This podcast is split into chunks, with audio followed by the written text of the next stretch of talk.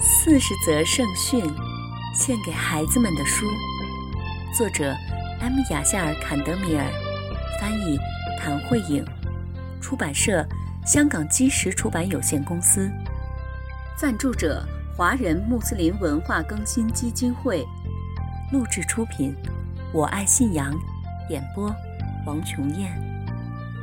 亲爱的小伙伴们。全能的安拉希望他的仆人们生活的幸福愉快，为此，他给我们派遣了先知，为的是告诉我们怎样才能获得幸福的生活。先知是人类的引导者和老师，从第一位先知阿丹开始，一直到最后的先知穆罕默德，愿主赐他平安。所有的先知都在告诉我们全能的安拉的戒律，以及我们应该怎样在今世生活。亲爱的小伙伴们，这本四十则圣训是专门为你们写的。我知道你们特别爱听故事，现在我们就来听故事吧。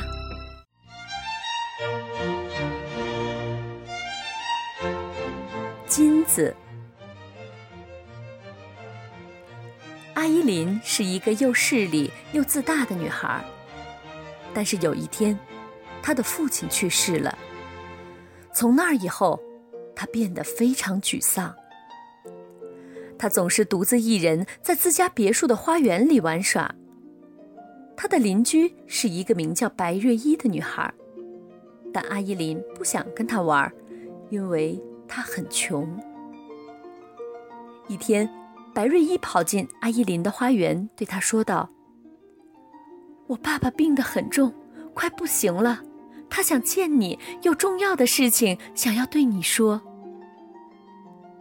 但阿依林却轻蔑地说道：“一个穷人能对我说什么重要的事情？你们家的味道肯定不好，没人想去那儿闻那些臭味儿。”几分钟后，白瑞依再次来到了花园，这一次，他的眼里充满了泪水。我父亲确实有重要的事情要告诉你。你父亲在去世前埋了一些金子。只有我的父亲知道他们被埋在了哪里。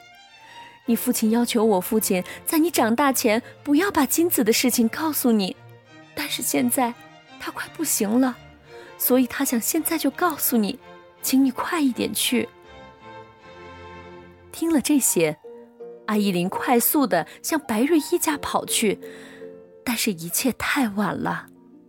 阿依林进门的时候，白瑞依的可怜的爸爸。已经去世了。艾依林非常生自己的气，她很后悔。但是，难道金子是她唯一失去的东西吗？不，如果她还固守着自己的坏习惯，也许她还可能失去进入乐园的机会。我们的先知这样告诫我们：内心自大的人进入不了乐园。即使他的自大只有芥菜籽那么重。